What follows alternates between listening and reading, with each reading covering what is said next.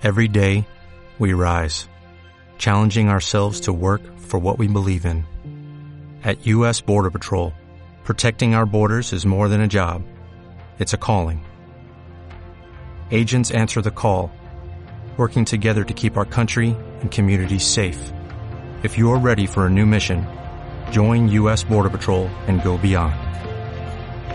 Learn more at cbp.gov slash careers.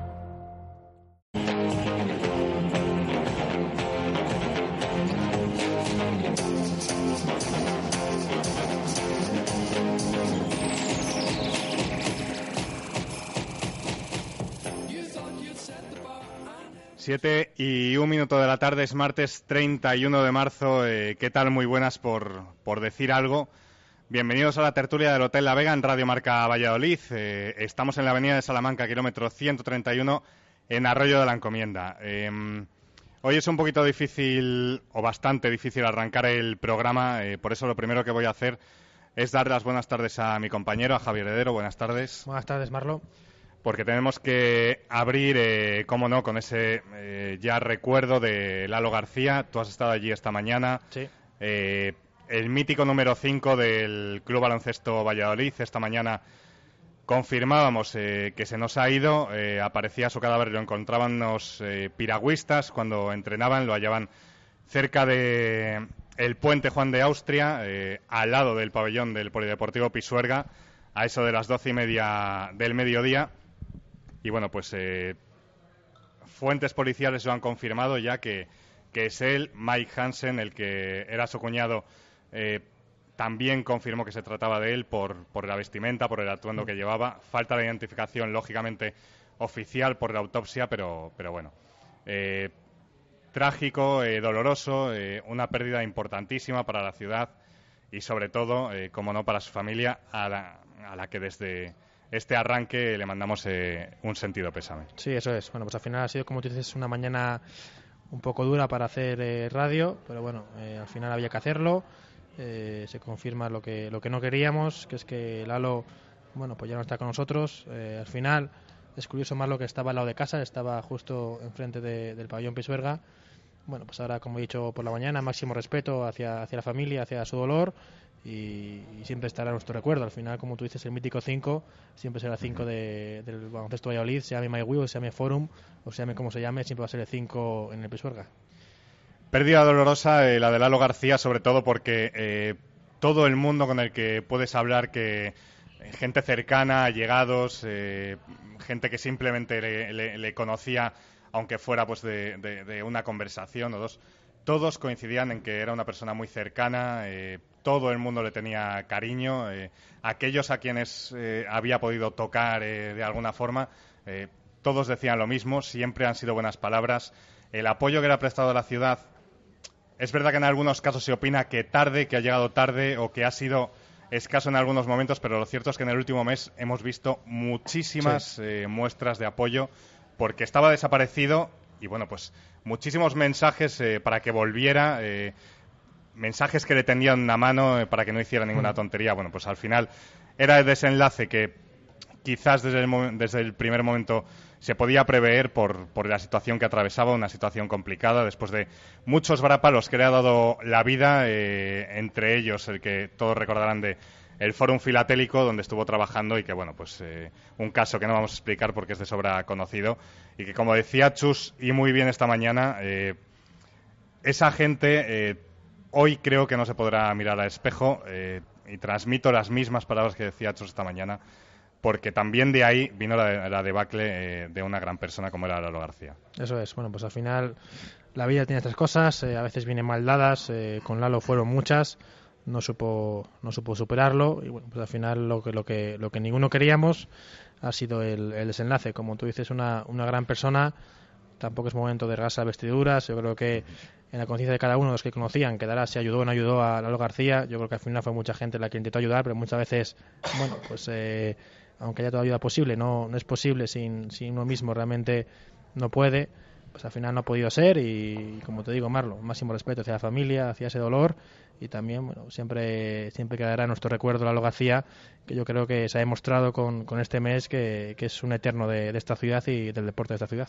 Bueno, como tampoco queremos extendernos mucho porque esta mañana hemos tenido un programa complicadísima, eh, complicadísimo con una hora eh, dedicada eh, a este tema que hemos siguiendo, hemos ido siguiendo minuto a minuto eh, y te lo hemos ido contando en directo Marca Valladolid y creo que tampoco eh, hay que Sí, sí. eh, dar más y más y más y más vueltas porque la familia lo tiene que estar pasando eh, terriblemente mal. Entonces, casi por cerrar este recuerdo de Lalo García, cerrar con algo positivo, con ese recuerdo de lo que fue, ¿no? Mm. Un jugador que debutó, que se crió en el Colegio La Salle, que debutó con 17 años en el Club Baloncesto Valladolid, nada más y nada menos que 13 temporadas en el club de su vida, algo que es complicadísimo de ver ahora, hoy en día, en cualquier club.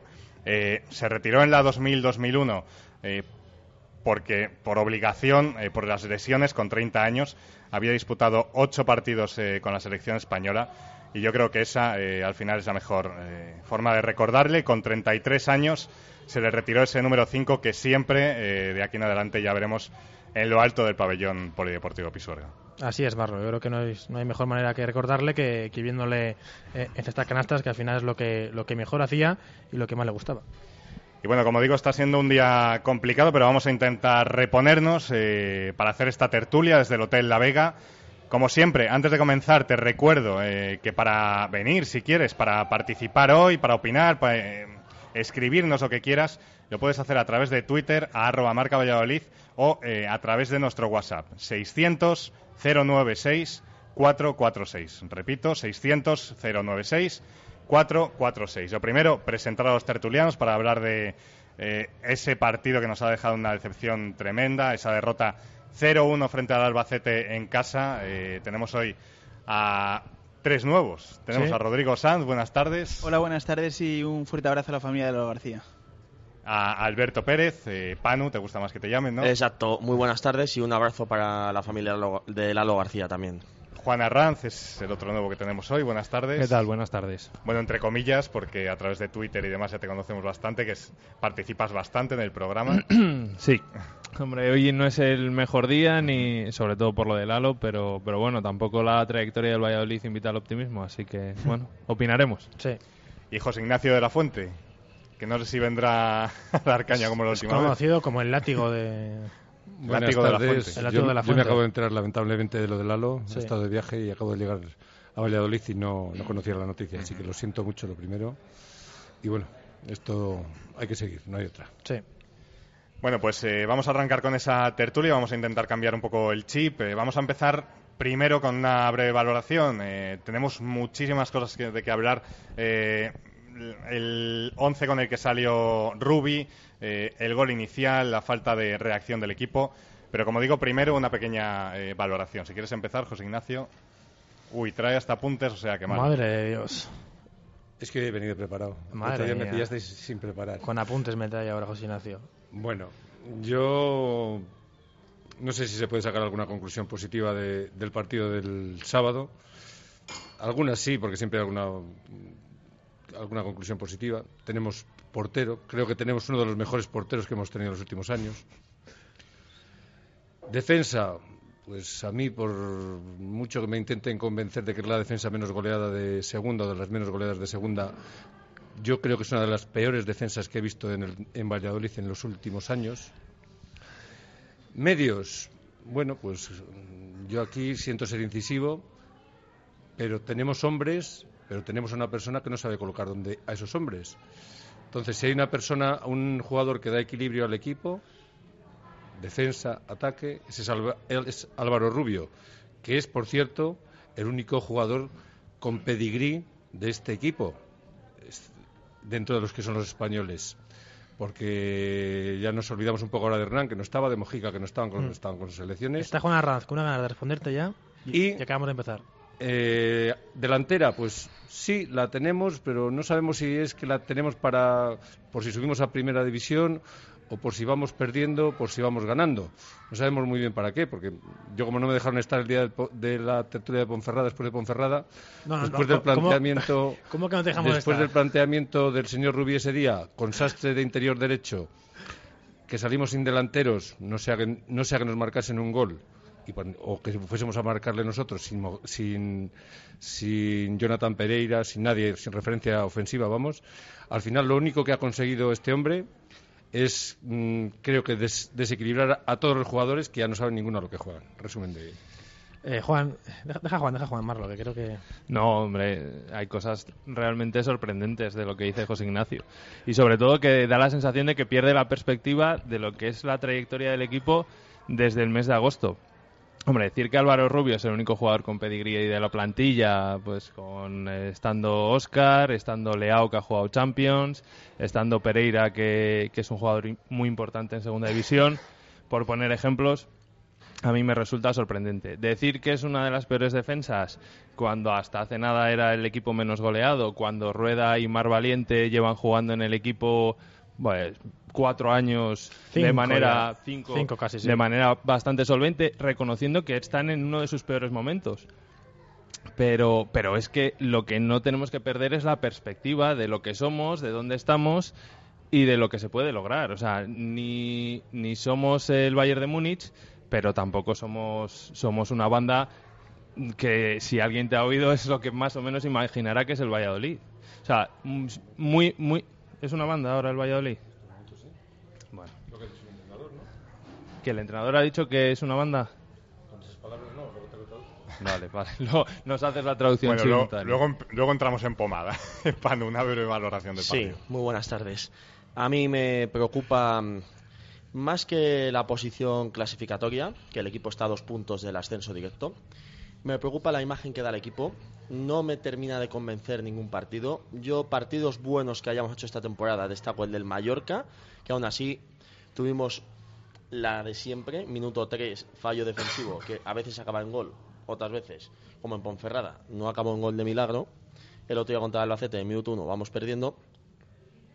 Me preocupa la imagen que da el equipo, básicamente. O sea, salvo el partido de Mallorca, 70 minutos contra el Albacete y el del Zaragoza, el equipo no me transmite lo que me ha transmitido, por ejemplo, el equipo de Jukic, que mm, sabiéndose que se iba a jugar el playoff, toda la ciudad estaba convencida que íbamos a subir.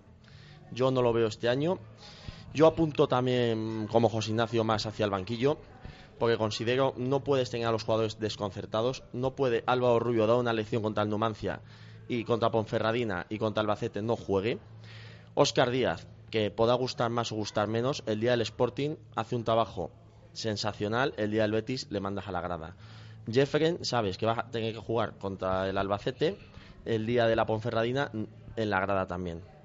Yo veo a los jugadores perdidos y veo al entrenador que no ha sabido, mm, no tiene una idea clara y sobre todo no ha dado con la tecla.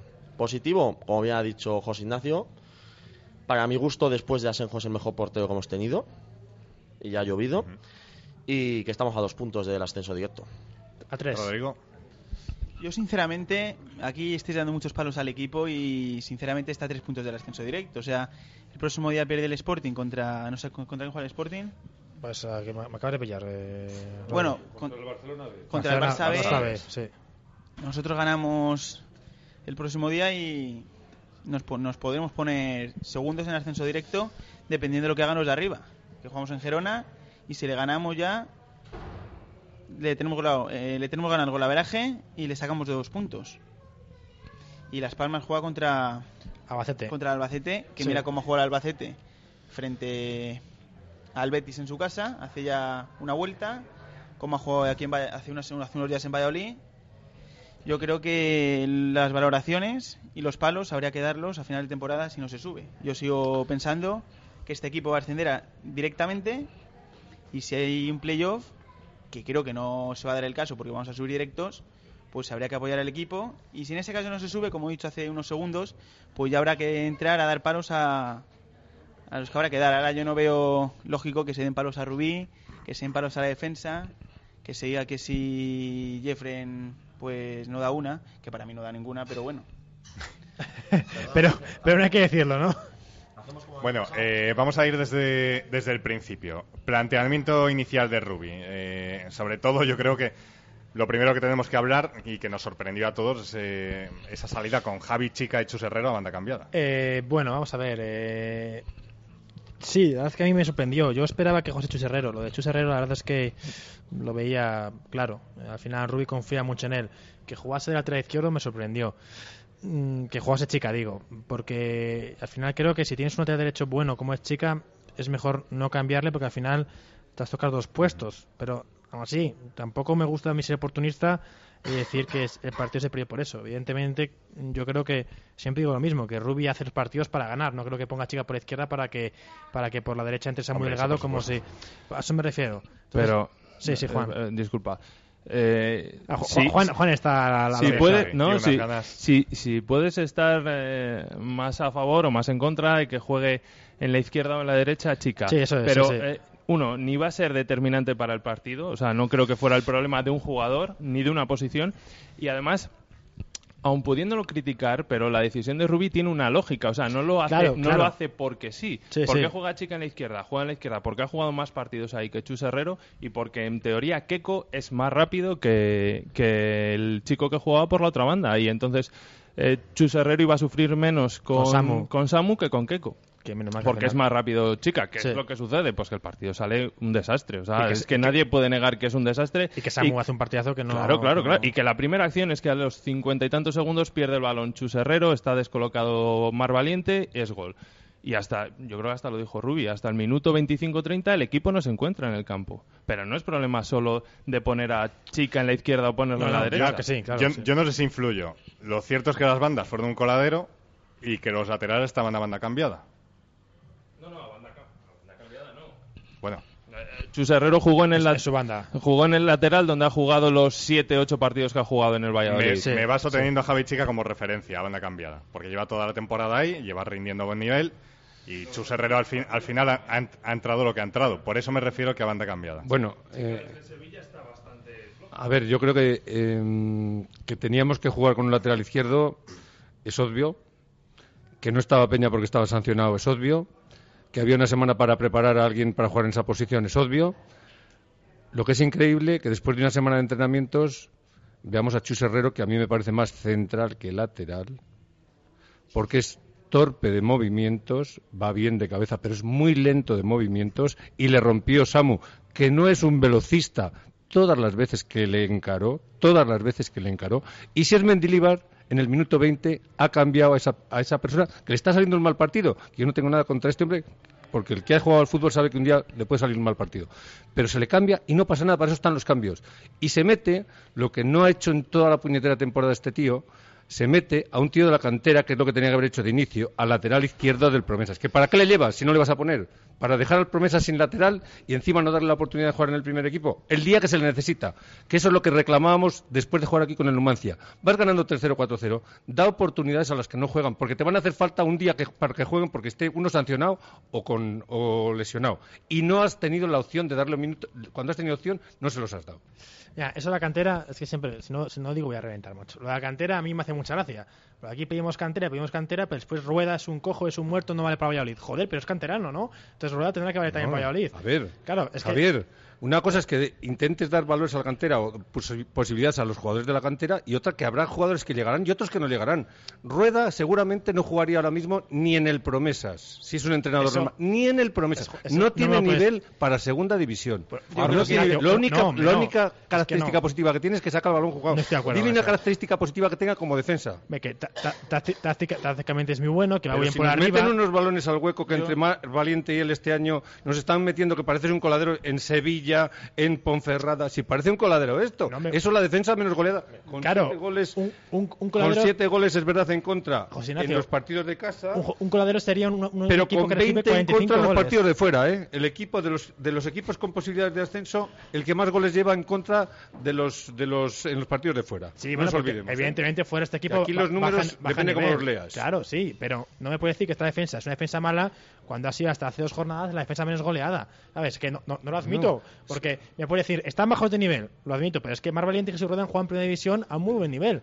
Y el que diga lo contrario, digo, pues Depende me a quién pongas, mintiendo. depende O sea, a quién el- pongas el- a ropar. El año de Yukis, el primer año de Yukis, es innegable que tanto Marc Valiente como Rueda hicieron una temporada soberbia.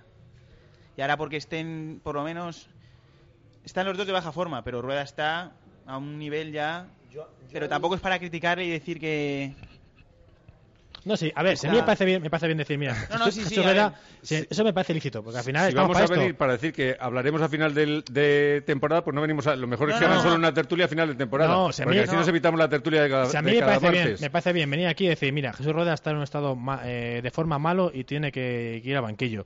Que al final, yo esto no decido ni decides tú, lo decide Rubi. Pero entiendo que tú puedes decir, Rueda, pero que no. Decidme un jugador, que, pero- ha- decidme un no jugador digas que haya que- mejorado desde principio de este año 2015 hasta hoy respecto a lo- las prestaciones que ofrecía a finales de 2014. Decidme un jugador. Mojica. Mojica está ofreciendo las mismas prestaciones que El para, micro, mi, el para mi gusto, si no, Timor va más cada escuchamos. partido. Timor. Sí. A mí Timor me parece importantísimo. No, está- hay que responder. No, no sé. eh, Mojica, que por suerte o desgracia ha estado cuatro partidos sin jugar por lesión, le saca el día de Ponferrada en el primer tiempo sin saber lo que va a aguantar el hombre, cuando lo que tiene es velocidad y desborde, y viene de cuatro semanas sin jugar. No sé, unas cosas un poco ya, extrañas. es que a mí José Ignacio, es que eso, y a lo mejor si no hubiese acabado Mójica, hubiésemos perdido, hubiésemos dicho que no a porque no ponemos no a a Mójica. Eso, no- efectivamente, eso no lo quiero discutir. ¿Sabes lo que decir? Que al final Pero la al es- final, después de las decisiones que toma Rubí, me da la impresión de que es una casualidad de que un día se encuentra. Porque empezó jugando de lateral, no lo olvidemos aquí, ¿eh? Es que es casualidad. es que, Empezó jugando de lateral izquierdo. sí. Chicos, Vi- Vino como suplente de Peña, pero luego... Entonces, venía para, para ser suplente de Peña o para jugar de lateral izquierdo. Sí. Al final, por circunstancias que yo todavía no le he oído razonadamente a nadie que me las explique, ha terminado jugando de medio izquierdo con muy buenas prestaciones, por cierto. Porque claro, es de los pocos que tiene rapidez y centro. Claro, pero- Es que no tenemos un lateral que meta un centro. Esto- ¿Me queréis contar cuántos centros han dado los laterales el último día? Centros para rematar a gol, no centros blandengues que los da mi hija que tiene ocho años. ¿Cuántos centros han dado para poder rematar a gol el último día entre los dos laterales? Eh, no os conté, José Ignacio, no os conté. Pero no me puedes decir, no me puedes decir que es casualidad lo de Mójica, porque, porque, porque ha salido bien, pero lo que le hace mal es que es, es muy mal entrenador. Si hay aciertos, hay aciertos. Si hay aciertos, hay aciertos. Y si hay fallos, hay fallos. Que los, que ha tenido. Por ejemplo, ha tenido fallos el Rubi de poner a Sastre Ponferrada porque al final le salió mal. El otro día Chus Herrero es un fallo porque le salió mal. Pero los, pero los aciertos que ha tenido también está bien decírselos, ¿no? ¿A ti qué acierto te parece que haya tenido, por ejemplo? Eh, pues se pone a Mójica por la banda, el rendimiento que, sale- que tuvo Verdic, que marcó cinco goles hasta que hasta que se fue, eh, el rendimiento que ha dado David Timor, eh, la defensa que hasta hace dos días era la- recuperar la, la a goleada. chica que si leías a la gente de Sevilla parecía que nos traíamos un muerto. No sé, no me Es parece decir, tampoco... Lo que no vuelvo a lo mismo, no se puede perder la perspectiva. Si hace si el día de Ponferrada a las 6 menos 5 de la tarde, si ganábamos nos poníamos líderes, si éramos el equipo que más victorias tenía, el que mejor diferencia de goles, o sea, dos partidos después no puede ser todo un desastre. Que el equipo esté en una dinámica mala, por supuesto. Que se necesita un revulsivo y que el revulsivo tiene que llegar ya, pues también.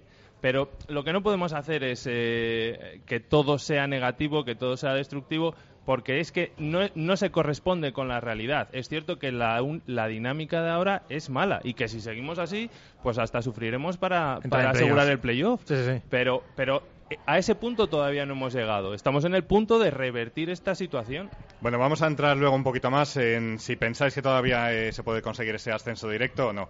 Pero vamos primero eh, a analizar un poquito más el partido, porque habéis sacado el nombre de David Timor eh, y yo creo que hay que hablar mucho también del centro del campo del otro día.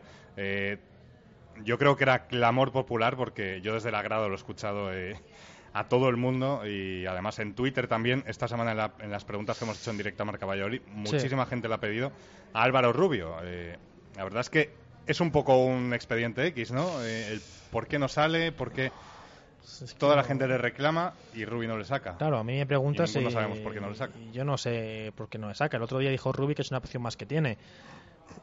Yo no lo sé, la verdad. Sí que es verdad que yo le he hecho en falta, pero también es verdad que, que Álvaro Rubio jugó en Sevilla y no fue su mejor partido, pero luego jugó contra, contra Numancia, ¿no? Aquí en casa y el equipo estuvo espectacular con él en el campo. Y después en Ponferrada no se le pone y tampoco el otro día, cuando sí que es verdad que yo creo que era un partido para, para él, porque era un partido para mover el balón, para si es- algo personal, que es que a veces la gente me pregunta, como pues, pues, pues no lo sé y no lo creo, porque sé cómo es Rubi, sé cómo es Álvaro Rubio. Quiero decir, si fuese otro jugador, te diría, pero siendo Álvaro Rubio como es y como es Rubi, lo veo complicado. Que a Rubi no le gusta Álvaro Rubio o que hay veces que, prefiere poner a otros jugadores, creo que eso es obvio. Como tampoco le gusta Oscar Díaz de delantero, porque nunca le pone, pues creo que a Álvaro Rubio le gusta más André Leao y Timor, creo que eso es un hecho, porque si juegan siempre antes Timor y André Leao, que a Álvaro Rubio le gusta más a ellos dos. Que está fallando en eso, para mí sí, pero al final el que decide es el entrenador. Y yo creo que si esto sigue así, al final Álvaro Rubio va a acabar jugando. Porque recuerdo que hace tres meses tampoco jugaba, empezó a jugar el día del Barça B, el equipo empezó a funcionar, a funcionar hasta que hasta que a sacar. A lo mejor Rubio se da cuenta que con Álvaro Rubio el equipo funciona y el próximo día en Girona le, le tienes el once titular. Pues a lo mejor al final un entrenador, como digo, tiene aciertos y fallos. Para mí esto es un fallo de Rubio, no poner a Álvaro Rubio, pero que sea un tema personal entre ellos, yo creo que, no vamos. Yo, eh, para mí, a mí me hubiese gustado verle en el campo, ¿eh? Álvaro Rubio, eh, pero claro, porque a mí me ha parecido que el centro del campo ha estado mal, pero es que Rubio ha dicho en, en declaraciones en rueda de prensa, de prensa que controló el centro del campo. Eh, Entonces, sí, controlar si- relativamente. Si, si sí. piensas que el centro del campo ha estado bien, Sí, claro, claro, es, ese- ese lógico que si piensas que funciona, pues no metas a... Claro, sí, pero es, controlar el medio campo significa tener el balón, pues sí, pero también significa tener ocasiones de gol y el Valladolid no las tuvo, entonces no creo que hayas controlado el medio campo. ¿Has controlado el balón en medio campo? Pues sí, ¿de qué te ha servido? Pues te ha servido de perder 0-1 y de tener tres contraataques que pueden ser 0-2 y 0-3, así que al final Eso eso, es. del control del medio campo es relativo. También te digo que al final que tú desde arriba lo ves diferente a como él está viendo desde abajo. Yo a veces, mm, cuando he visto un partido, yo oigo las ruedas de prensa, me parece que he estado en, en la luna, que no he estado en el partido. Sí, Y explico por qué. Oigo las declaraciones al final de par- del partido de Ponferrada. Como él dice, como decía antes, cinco minutos antes de las seis sabemos todos los resultados de todos los equipos. Vamos a apostar. Yo apuesta ganadora, quiero apuesta ganadora, porque si gano me pongo el primero y doy un puñetazo en la mesa. No quiero apuesta perdedora, no quiero sastre por la derecha. Quiero apostar a ganar. ya, pero... Pero, lo más triste, se nos pone en 1-0. Un penalti que no les pitan a favor, que en el campo no se vio, que hizo Sí, Óscar. el de Oscar Pablo Infante. 2-0. No, no se pita. 1-0. Terminamos. Nada más empezar el segundo tiempo se ponen con 2-0. Y claro, hacemos dos cambios y nos venden que les hemos embotellado, nos quiere vender, que les hemos embotellado en su campo. No, perdona. Yo lo estuve viendo por la televisión. El- la Ponferradina se echó 20 metros más atrás para ver si nos pillaba en algún contragolpe. Y estuvo a punto de pillarnos en tres o cuatro. Si se echa 20 metros para atrás y no vamos a dominar el partido tampoco, entonces que somos muy cafres. A mí ese partido me pareció un desastre, pero sí que pienso que los últimos 20 minutos el Valladolid tiene cuatro ocasiones claras que pueden ser gol. No justifico que el Valladolid hiciese un buen partido porque no lo hizo. Pero- Y luego quería también eh, una cosa de Rubio que me dejan en el tintero. ¿Podéis pensar que le ha dado un handicap y que le quiera dosificar de cara a un posible playoff? O sea, hay que, me hay gente explico, que lo piensa. Que Sí, Rubio sí. esté pensando en el playoff y por eso No, no, no en el No, no. playoff, no en el playoff, No pero sí en no digas eso que nos venimos abajo. no en el playoff, pero sí en dosificarlo. No, sí que es verdad que yo, que yo creo que, que Álvaro Rubio tiene, tiene una edad, hombre, seamos serios. Eh, yo, por ejemplo, el día de Sevilla, a Álvaro Rubio le vi A ver- a muy, muy superado. No, ¿verdad? Yo a Álvaro Rubio le vi muy superado. Hombre, eh, que jugaron con 10. Ah, bueno, que has puesto una chica, sí, bueno, bueno, sí, en el minuto pero, pero en, la, 65. en la primera parte, en Dalle y compañía, y Lolo Reyes se lo comen a Álvaro Rubio.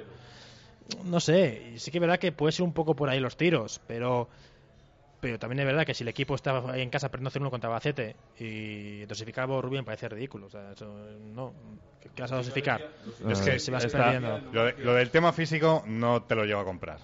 Porque al final, si Álvaro Rubio está para un partido, eh, está para varios, ¿no? O sea, quiero decir, eh, me puedes decir lo de la edad. quizás que- no que- está para jugar que- cinco partidos al mes. Que tiene, que puede tiene ser. la edad que tiene. Pero lo que dices tú, eh, te juega cinco partidos, le das uno o dos de descanso. Pero, hombre, No sé si. No, oye, que- si, es- si está, si que- está que yo- para 90 minutos un día, que yo no a lo la sé. semana que, que viene también le tienes para jugar 90 Sí, minutos. sí, sí, que yo creo que sí, Tienes Marlo, siete que días yo- para recuperar. Que, yo no lo sé. No, y sobre todo- puede ser algo que tenga en mente Rubi, que yo no lo sé. Que yo, claro que. Y, y- y yo, yo creo que podría jugar si quiere a la semana dos partidos, sinceramente. Pero bueno, en fin. Yo eso no lo sé, pero sí que es cierto que además tampoco están mez- mezclando bien Timor y Leao. O sea que probablemente tanto Timor como Leao al lado de, Álvaro Rubio nos parecerían Lucen todavía más. mejores jugadores de lo que de lo que están pareciendo estos últimos partidos. Sí. Yo creo que, que ahí sí que es un debe de Rubi el tema de Álvaro Rubio. Pero hay que ver realmente cuál es el estado físico de, de Álvaro Rubio. No lo que, sé. por ejemplo, porque lo- algo personal con Rubio me parece imposible, Imposible, tenerlo. o sí, sea, sí. no- es que otro día hubo algo que me pareció muy curioso, que es cuando André Leao en el minuto 35 tiene un, tiene un golpe en el tobillo y le sacan fuera, vi que calentaba y calentaban Álvaro Rubio y Sastre. Y es donde dije yo, aquí pasa algo, porque, joder, ha visto que Sastre en Ponferrada ha tenido un partido horrible, vamos a ser sinceros, Sastre otra vez en un partido horrible y Rubio lo ha dejado en el banquillo, la gente quiere que salga, tú al final sabes que salvo Rubio y cuando tienes la opción de poner a uno de los dos, sacas a los dos a calentar, me parece que es que, ¿en qué duda Rubio? Javier, Ese es el problema, es que tú ya cuan- empecé a pensar que es que a Rubio no le gusta Álvaro Cuando Rubio. a un jugador le pones en una posición que no es la suya, No, sí, sí, sí. tiene todas las papeletas de hacer un partido horrible. A Sastre, que a mí no me gusta, le ponen en una posición que está muy lejos de ser la óptima suya. Interior derecho. ¿Pero qué esperamos? ¿Que, que desborde por la banda Sastre a estas alturas? ¿Qué esperamos? ¿Qué esperamos? ¿Que Claro, sujetase a quién? Yo creo ¿A que quién la- tenía que sujetar? Porque yo creo que la función- todavía. No nos ha explicado por qué puso a Sastre. Sí, Pero es que vamos para, el otro día. para sujetar a Pablo Infante. Vamos el otro día y hacemos lo contrario, o sea, pegamos otro bandazo y sacamos a Chus Herrero de lateral izquierdo. A la tercera jugada se ve que este hombre pues tiene muchas limitaciones porque es más rígido que un chaval joven y un chaval que juega de lateral. Ah, Para mí sigo repitiendo, es central izquierdo, no es lateral izquierdo.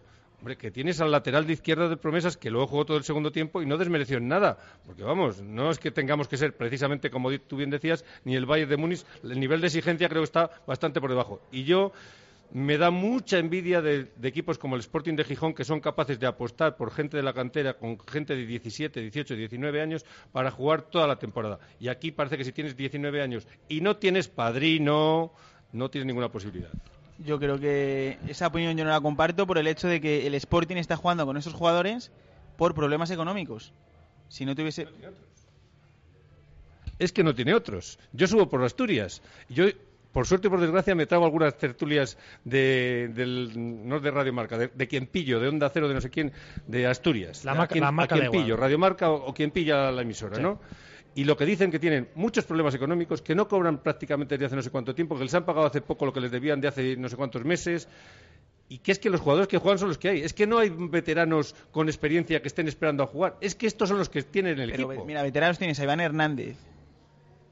Está... No, no, Luis, no, Luis Hernández, perdón. Iván Hernández, No, eh. Luis Hernández es, ¿no? No, sí, está Iván Hernández, Iván Hernández, está, Car- Lora. está Carmona, Carmona. está Lora, está Pues Cuellar. fíjate, Pichu Cuellar, que- fíjate si será valiente entonces Abelardo que apuesta por los chavales en vez de apostar como parece. Aquí ya no sé si es encima un, un tema de entrenador o de presidente.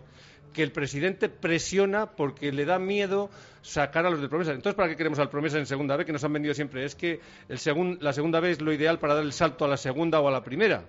Yo no creo eso. O sea, yo no creo que... ¿Qué, qué oportunidades ha dado este año a chavales del segunda B? Pues mira, Carmona... ¿Carmona cuántos partidos ha jugado de titular con el primer equipo? Pues se ha jugado dos. De Copa. No ha jugado tres. Los- De- los no, te tres- digo de Liga. ¿Cuántos ha jugado? Ninguno. De Liga ninguno. Ah, bueno, porque es que la Copa aquí nos la tomamos de otra manera, en el bar casi todos. Y, el- y los jugadores también, ¿eh? Pero, pero, a ver, eh, es que, Juan Yo es que yo creo que el a mí problema esto- va a ser la, ca- la cantera a día de hoy, que nos estamos jugando un ascenso. o sea, Claro, es que a mí sí, esto la sea, cantera- eso lo- es que- Cuando queráis lo vemos y tal, el tema de la cantera, los 20 más 5, la película. Pues sí, es una película que nos han vendido muchas veces, pero, pero que estamos. A, o sea, en abril estamos a otra cosa. No estamos a si sacamos a Brian o sacamos a Carmona.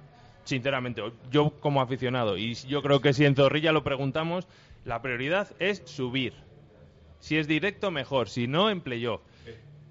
Bueno, eh, 7 y 33 minutos de la tarde, seguimos en la tertulia desde el Hotel La Vega, eh, que nos tratan como siempre fenomenal. Y, oye, quien se anime, que venga aquí a, a comer o a cenar, porque eh, se come un rabo de toro. Espectacular, sí. Yo, Entre otras cosas. hay más, sí, hay A más mí, cosas, yo, pero yo que rabo soy de muy toro... aficionado al rabo de toro, pues Sí, tú eres muy a la toromaquia, te gusta mucho, ¿no? Pues el rabo de toro tan, también, con patatitas, También, un buen también. guiso, unos postres tremendos. Además, también te gusta un buen vino que aquí también tienen. O sea, es que tu Marlo es muy así, eres muy de estas cosillas. sí, yo es que la gastronomía ya sabes que me pierdo. Eso es, la gastronomía. A ti un poquillo también, ¿eh? Bueno, Un yo poquillo. me dejo llevar, me dejo llevar. sí, sí que verdad. Bueno, eh, seguimos aquí en Radio Marca Valladolid, en el 101.5. Eh, tenemos que hablar también de los cambios de ese partido, que han dado muchísimo de qué hablar, porque lo primero, el cambio de Chus Herrero, eh, salió el canterano, salió Brian, y luego pues eh, otros dos que mucha gente no se explica porque quitó eh, los extremos, quitó tanto a Omar como a Jefren y sacó a Tulio. Hmm. O sea que en principio, eh, bueno, pues un tío, sacas a un tío de 1,93, ¿no? 1,93, 1,92. 93 mide justo, sí. Eh, día bueno, pues midiendo. te esperas que haya gente que centre, ¿no?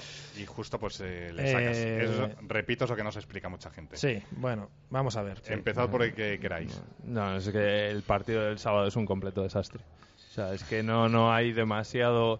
No hay demasiadas cosas a las que agarrarse. Es cierto, si las cosas son como son. El partido contra el Albacete salió todo mal. Él en su idea, y yo creo que lo explica en rueda de prensa, quería dejar los laterales largos para que fueran Brian por izquierda, Chica Sí. por derecha quien centrara. Y, y luego buscar con Oscar y con Pereira las peinadas de Tulio. Pero Gente es que se, se ejecutó muy mal.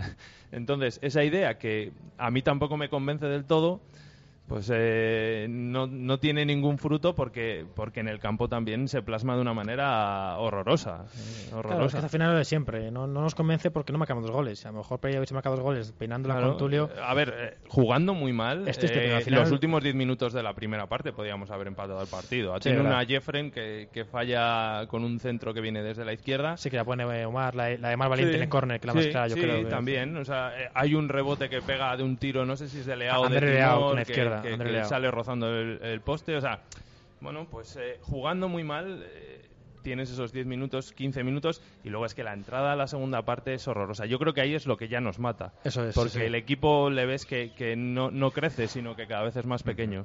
Y que daba igual lo que hubieran sacado, yo creo que no. La, estaba el partido para, para perderlo. O sea, eh, no- Bueno, y eh, además- decisiones erróneas sí, pero que, que es la, el partido se Además- veía que no, que no iba bien. Todas esas decisiones vienen eh, por circunstancias, que al final yo creo que todos hemos pasado un poquito por encima, pero que todo viene por ese gol eh, del que hemos eh, comentado al principio, en el minuto uno, ya que te hace, te hace remar y tampoco hemos eh, mencionado demasiado la capacidad de reacción del equipo, eh, que tampoco tuvo demasiado, Es que- porque tuvo 80, bueno, iba a decir 89, no, no, Tuvo 90 minutos. minutos. Esto Es que otro día yo pensando, digo, es que si, si, si me eligen, dicen, vas a empezar perdiendo. ¿Cuándo quieres empezar perdiendo? Te digo, pues en el minuto uno. Porque tengo 90 para remontar. Es decir, es que cuando fue el 0-1, yo dije, bueno, mira, dentro de lo malo, tío, nos quedan 90 minutos. Es que yo cuando, si me preguntan en el 0-1, me hubiese dicho, bueno, da igual, ganamos, ganamos 2-1, 3-1, remontamos. Pero claro, el problema es que este equipo, otra vez, y mira que es verdad que cuando este equipo le han marcado pronto, como fue en Mallorca y como fue el día de... de- ¿qué otro, fue? ¿Qué otro partido fue? Albacete, en la ida, el equipo remontó. Pero Eso hace mucho, Javier. ¿eh? bueno, Mallorca no tanto. Ya hace, ya hace unos cuantos partidos. Mallorca 27 de enero. Yo no, no les veo con fe ninguna en sus posibilidades ahora mismo. O sea, les veo que en cuanto tienen un golpe en contra, les cuesta primero muchísimo asumirlo, y es lo que estáis comentando. Es que mm, un gol en el minuto 2, yo creo que no se tiene que ver con una tragedia, al revés. Te han marcado en el, a espabilar y a correr y a dejarse uno el alma en el campo. Sí, sí. Ni hemos visto correr, ni les hemos visto espabilar, ni se han dejado en el alma en el campo ninguno. Ninguno, ninguno, Yo ahí, ninguno. ahí discrepo. Ahí Ninguno ha estado bien. Entonces, dices, Ah, bien han aquí- estado, pero que, que este equipo ha qué pasa? corrido. Porque sí. yo no me acordaba de ninguna ocasión que hayamos tenido. Me acordaba de tres o cuatro contragolpes que tuvo el Albacete que no nos marcó el segundo de milagro. Esas sí que me parecieron ocasiones claras. Hombre, José Ignacio, es que tú te acuerdas de lo negativo. Te acuerdas del penalti que no nos pita, que no le pitan a la Ponferradina, pero no te acuerdas de los dos, del De que le hacen a Pereira sí, y de la mano sí. que luego No, no en está- el área. sí, la mano- es que, la mano eh, es es que de lo que te acuerdas, José Ignacio, es de lo negativo. No, no, no, no. no. Y también, Vamos eh, a ver, no, que- no venía aquí a comentar el, partido de la Ponferradina porque yo no estuve ese día aquí de comentarista y no quiero. Porque no, quisi- quisi- no quisimos traerte. No tú. traerme. Y te digo una cosa, Javi, eh, a propósito de lo que has dicho de que sí que corrieron los jugadores, obviamente claro que corrieron, eh, tienen que correr, lógicamente. Eh, Evidentemente. Pero sí que, sí que te digo, eh, lo vi además eh, al lado de tu, pra- de tu padre en la grada norte, muy, muy abajo, Sí. y desde ahí se percibía a la perfección cómo el Albacete iba a mil revoluciones más que el Real Valladolid. Pero claramente, en los contraataques y en todo, en las salidas de balón que ellos tenían, y jugaron con un estilo que es el que criticamos el año pasado aquí, que, que puso Jim. Hay que salir con el balón jugado. Intentaron sacar el balón jugado en todas las jugadas desde el portero, que yo alucinaba, digo, ganando 1-0 en campo sí. del Valladolid, y que tengan los santos bemoles de arriesgar a salir con el balón jugado en todas las jugadas, manda narices, que riesgo innecesario. Mandas el balón para el centro del campo a ver si la peina alguien y ya veremos luego lo que pasa. Es verdad, sí. Y los cambios, José Ignacio, Pues para mí los cambios no dieron ningún resultado. A ver, al final resulta que tenemos a Tulio, que es un tío de 1,93. Tenemos a un ratoncillo, Jonathan Pereira, que le han hecho jugar delantero centro al pobre, que, que ya es desgracia. Ya es desgracia, que mide, no sé si me dirá unos 60. Víctor con esa altura no jugaba delantero centro, jugaba de enganche, ¿eh? Jugaba con Joseba Llorente, pero jugaba de enganche. Ha jugado de falso 9 con Canovio, ¿eh? Víctor. Víctor. Y hemos hecho muy buenos partidos. Bien, de, de falso 9, pero acompañando y tal. Sí, ¿Qué lo quiero de decir? falso Pero 9 aquí le ha tocado jugar delantero todavía. centro puro a, a Jonathan Pereira. O sea, no hemos tenido, no hemos querido poner a Guille Andrés porque nos parecía que el chaval no estaba tal. Ha estado jugando Oscar Díaz, que el pobre le han, al final le han destrozado ya para toda la temporada por ponerle una posición que no es la suya. Y al final, ¿qué pasa?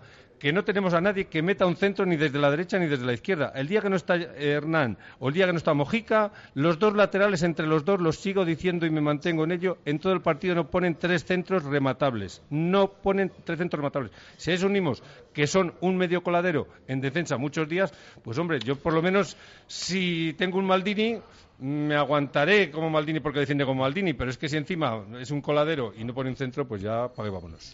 Eh, Jonathan Pereira, eh, si el día, el día del Mallorca, la siguiente jornada no moja y luego contra el Racing te mete cuatro goles en tres partidos de delantero centro. Y va a Rubí y el día de Agostera no le pone, y va a Rubí y el día de la Ponferradina no le pone. Si lo que necesitan los jugadores cuando están en racha es continuidad. Si, si quitas a un jugador que está en racha la continuidad, le rompes precisamente la dinámica positiva que tiene. Pero es que aquí vamos a subir a primera y vas a seguir echando la culpa a Rubí.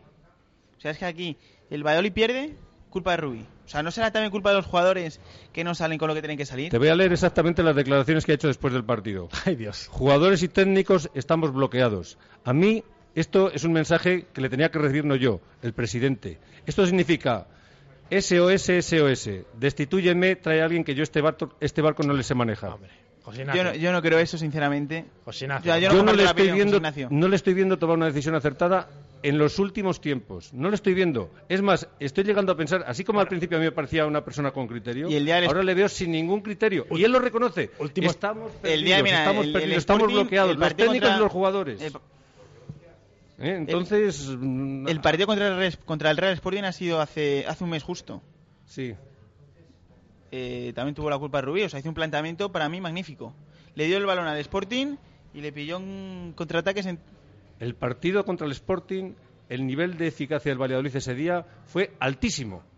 Es más, a mí la, la, la imagen que me transmitió el Sporting ese día fue buenísima. Y perdió 3-0 aquí, ¿eh? fíjate lo que te digo. Pues mira, sí. Y perdió 3-0 aquí. ¿Y la imagen que tuvo el Valladolid cuál fue? Solo que... ese día buena. Ese día buena. Pero no para merecer un 3-0 tampoco, ¿eh? Bueno, pero es que Pucela fue a Sevilla y le metieron cuatro, tampoco se lo merecía, José Ignacio. Y fue 4-0, Bueno, y fue bueno, un- bueno, un, penalti es que no era, Lo una, una- una que roja que no era. Nos hemos convertido en regulares. Claro. Nosotros, Para mí el ahora- día de Sevilla los cuatro goles que nos meten es completamente justo. Ese día el Valladolid hizo un partido lamentable.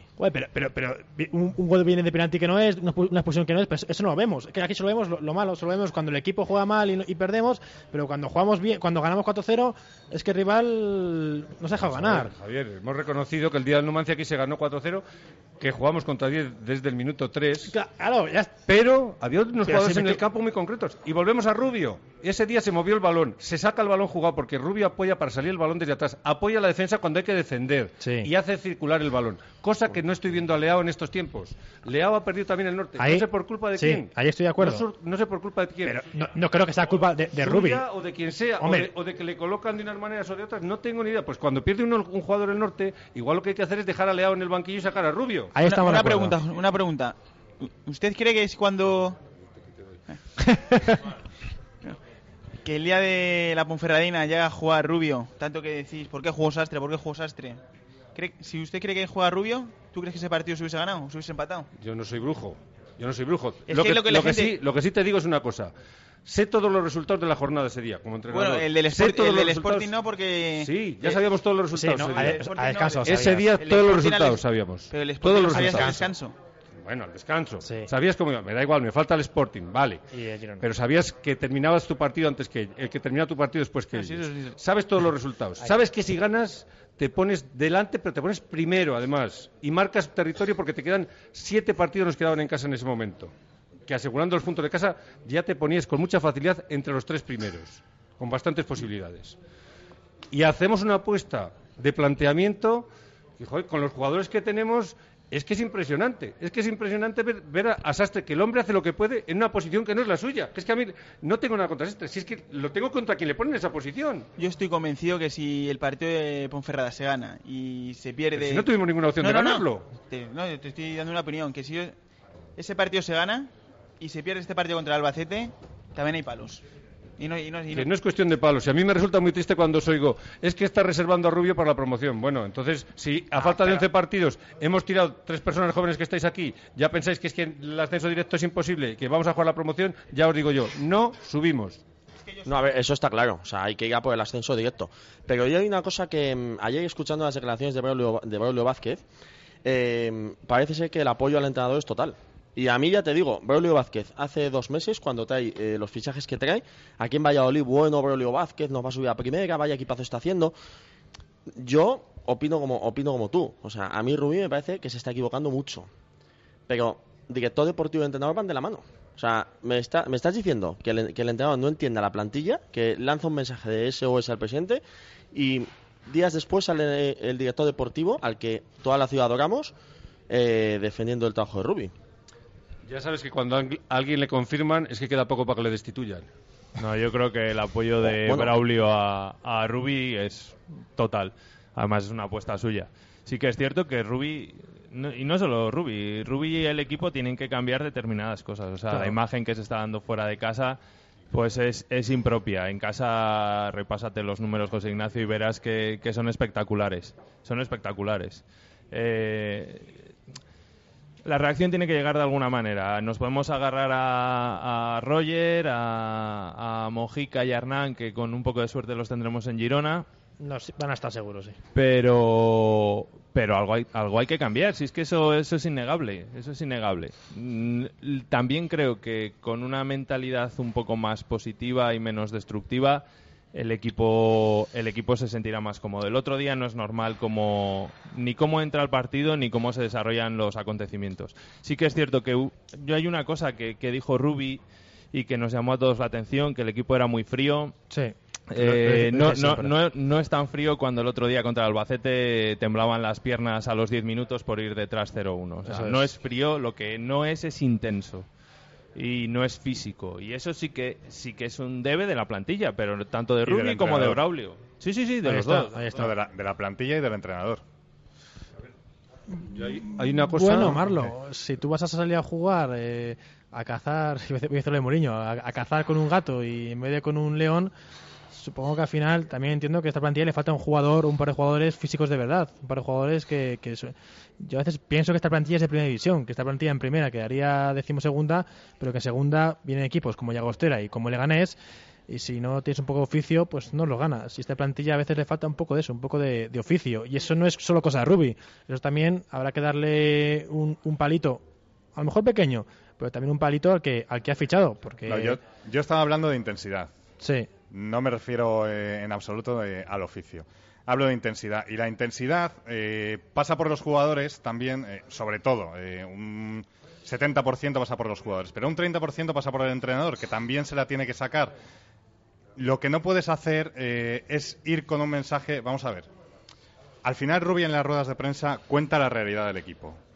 Pero yo creo que también tienes que lanzar un mensaje un poco motivador. O sea, no me vale que cuentes solo la realidad y que digas, bueno, pues tengo un equipo frío, pues eso, que pues el otro día era un partido difícil y se ha es que confirmado esto lo que de era. siempre. Es que, Eh, es que Rubi tiene que motivar en- dentro del vestuario, no fuera. ¿sabes? pero No, fuera, a mí también, que me ha- tiene, que, Javier, tiene pero- que lanzar un mensaje. pero un mensaje, Javi, ¿qué mensaje va a lanzar fuera? ¿Qué mensaje va a lanzar fuera de Mira, pa- parece Vamos que no, a ver, pero mira, yo, yo te lo puedo decir porque yo voy todas las semanas, dos días a la semana, al Polideportivo Pisuerga. Y el mensaje que lanza por Fibisac no se parece en nada, en absoluto, al que lanza Rubia en la rueda de prensa. O sea, el mensaje hay que darle en el vestuario, pero hay que darle también de, cara, de puertas para afuera.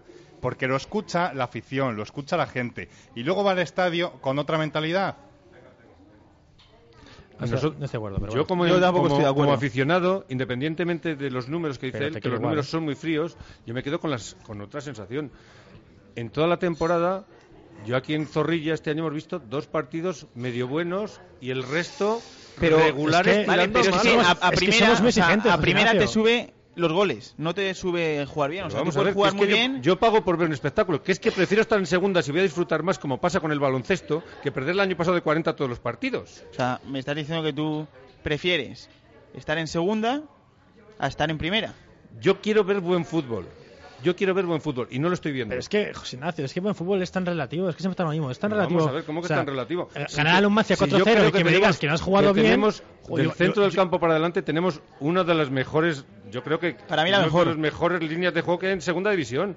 Que luego se les sepa sacar rendimiento o no, es otro tema. Pero yo veo a pocos equipos, de Hombre. los que he visto, a pocos equipos con el potencial que tengan del medio del campo para adelante que tiene el Valladolid. Pero creo ¿eh? que rendimiento lo ha sacado. 1-4 a Racing, 1-5 al Mallorca, 7-0 Bueno, al Barça. 0-2 al Esos Zaragoza. son números. Oh. El partido del Racing Es vosotros lo rendimiento, como- ¿no? Ignacio, no son números. El primer tiempo podía- podíamos haber ido perdiendo 3-1, pero fácilmente. Bueno, son también. las 8 menos 10 de la tarde, nos quedan 10 minutitos de tertulia desde el Hotel La Vega, eh, como todos los martes.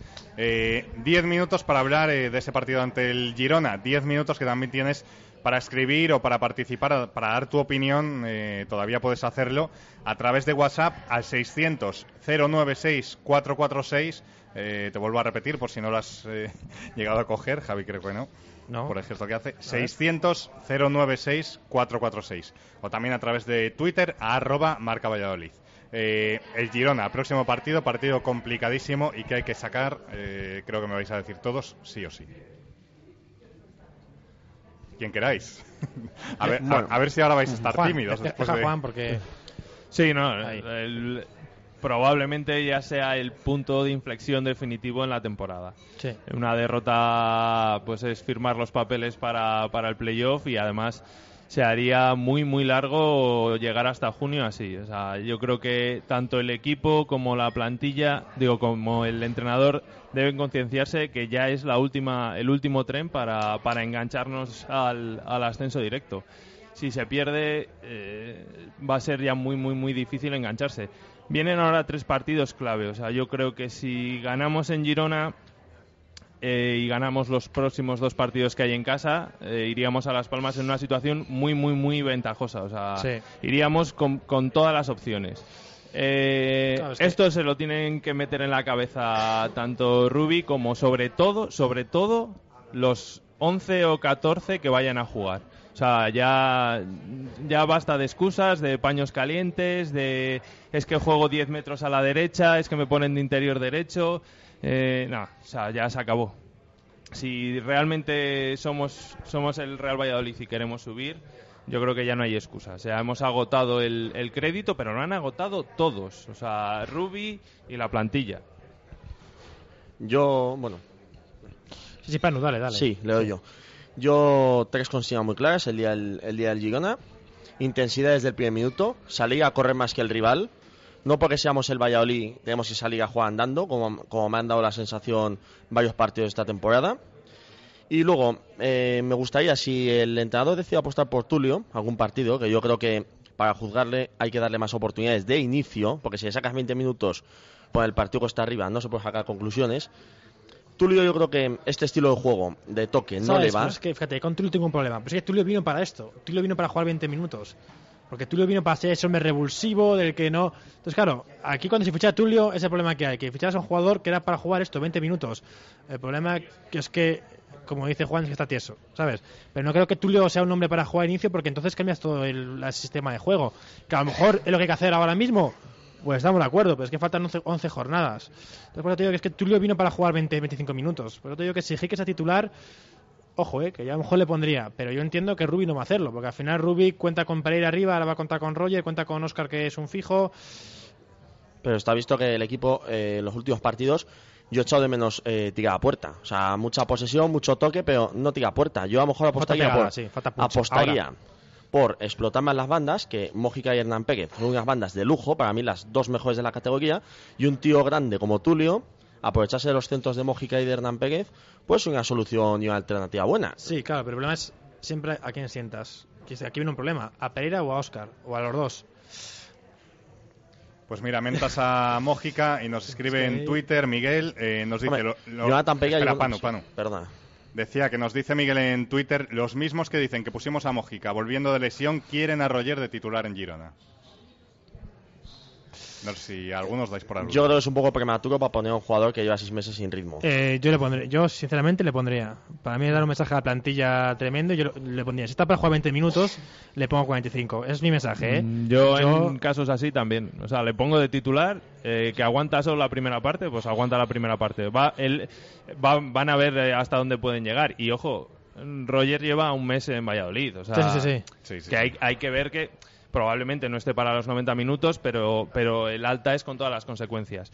Y Roger imprime algo al equipo que no lo tienen los demás. Y es la intensidad, la Eso pelea. es. Sí, sí. eh, A eso me el- refiero. El, el, Sisi de la 14-15. A eso me refiero, sí. Bueno, y sería un mensaje también para eh, los compañeros. O sea, quiero decir, si, sí, sí, si- si vuelve, si vuelve a sacar Totalmente. como sacó a Mójica a un jugador que sale eh, ahora mismo de una lesión, eh, bueno, pues quiere decir que el resto algo, al- algo no están haciendo No sé, bien. para eso yo creo que hay que saber cómo están los entrenamientos, si ya está recuperado totalmente, si ya no tiene miedo, porque no vamos a jugar contra, contra uno que no se juegue nada, vamos a jugar contra uno que se juega lo mismo que nosotros. La posibilidad de ascenso directo, la posibilidad Pero- de ponerse en puestos de ascenso directo Sí. el sábado que viene Eso y va a luchar con la misma o con más intensidad que nosotros porque juega en su campo.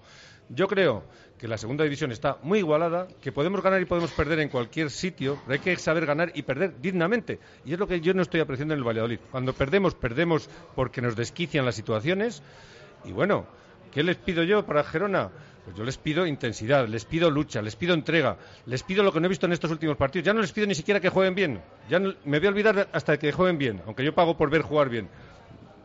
Y ya el resultado que sea el mejor posible, no pido otra cosa. Bueno, nos quedan cuatro minutos. También nos escribe nuestro compañero Pedro Rodríguez eh, que a ver qué datos nos trae el jueves. Esperemos que no, el positivos. jueves no, que estaba en vacaciones, campeón. El es verdad. es Alegría verdad. que te me- diga, se me- ¿eh? Se me ha ido la cabeza. No con me- todo- no me rompas vacaciones, Con el tío. día que hemos tenido, dice eh, Marlo, ¿pero tú crees que algún entrenador le va a poner sangre caliente a Jefren, a Omar, a Oscar o a Leao, por ejemplo? Hombre, yo creo que Leao.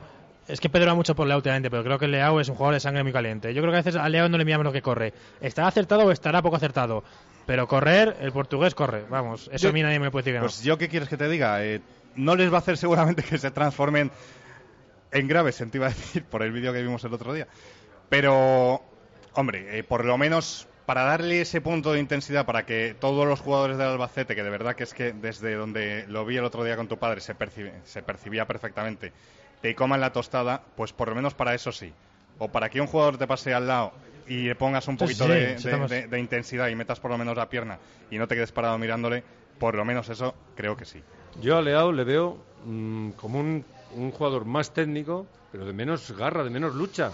Y de hecho sabe mm, hacer lo justo las faltas necesarias. Así como Álvaro Rubio, las tarjetas que le sacan muchas veces es por, con- por cortar un contraataque a tiempo, porque son cortando jugadas de peligro. Yo a Leao no le veo en esa función. Es otra función distinta a la que tiene el campo. No sé, es que yo me gusta mucho fijarme en Leao, porque me gusta mucho fijarme en él. Y yo veo que hace un trabajo por detrás, corriendo, llegando a los cortes, haciendo coberturas a los laterales, tremendo. Y un trabajo que muchas veces no apreciamos. Al final, si juega Leao siempre y un entrenador le pone siempre, es por algo. Y cuando no está acertado, es por algo. Yo creo que físicamente es el mejor de los tres. Es que además le- veo entrenar y estoy seguro. Otra cosa es que no está acertado con el balón últimamente, que eso es, eso es innegable. Pero que trabajo y entrega de André Leao, que se ponga en duda, ahí ya. No, no, nadie lo ha puesto en duda. Te digo que No, no, no, no, lo digo por ti, lo digo por lo que. No sé, ahí ya sí que saco las uñas, ¿eh?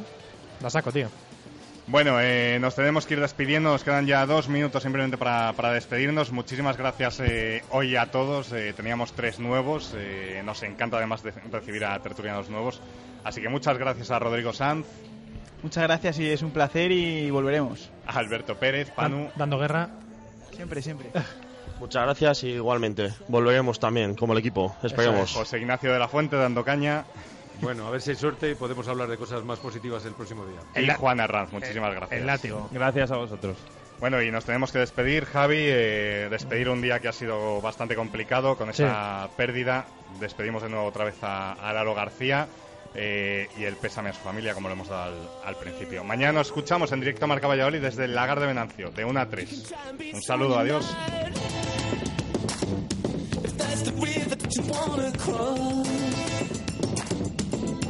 can choose the life of a bohemian. You can choose the material world.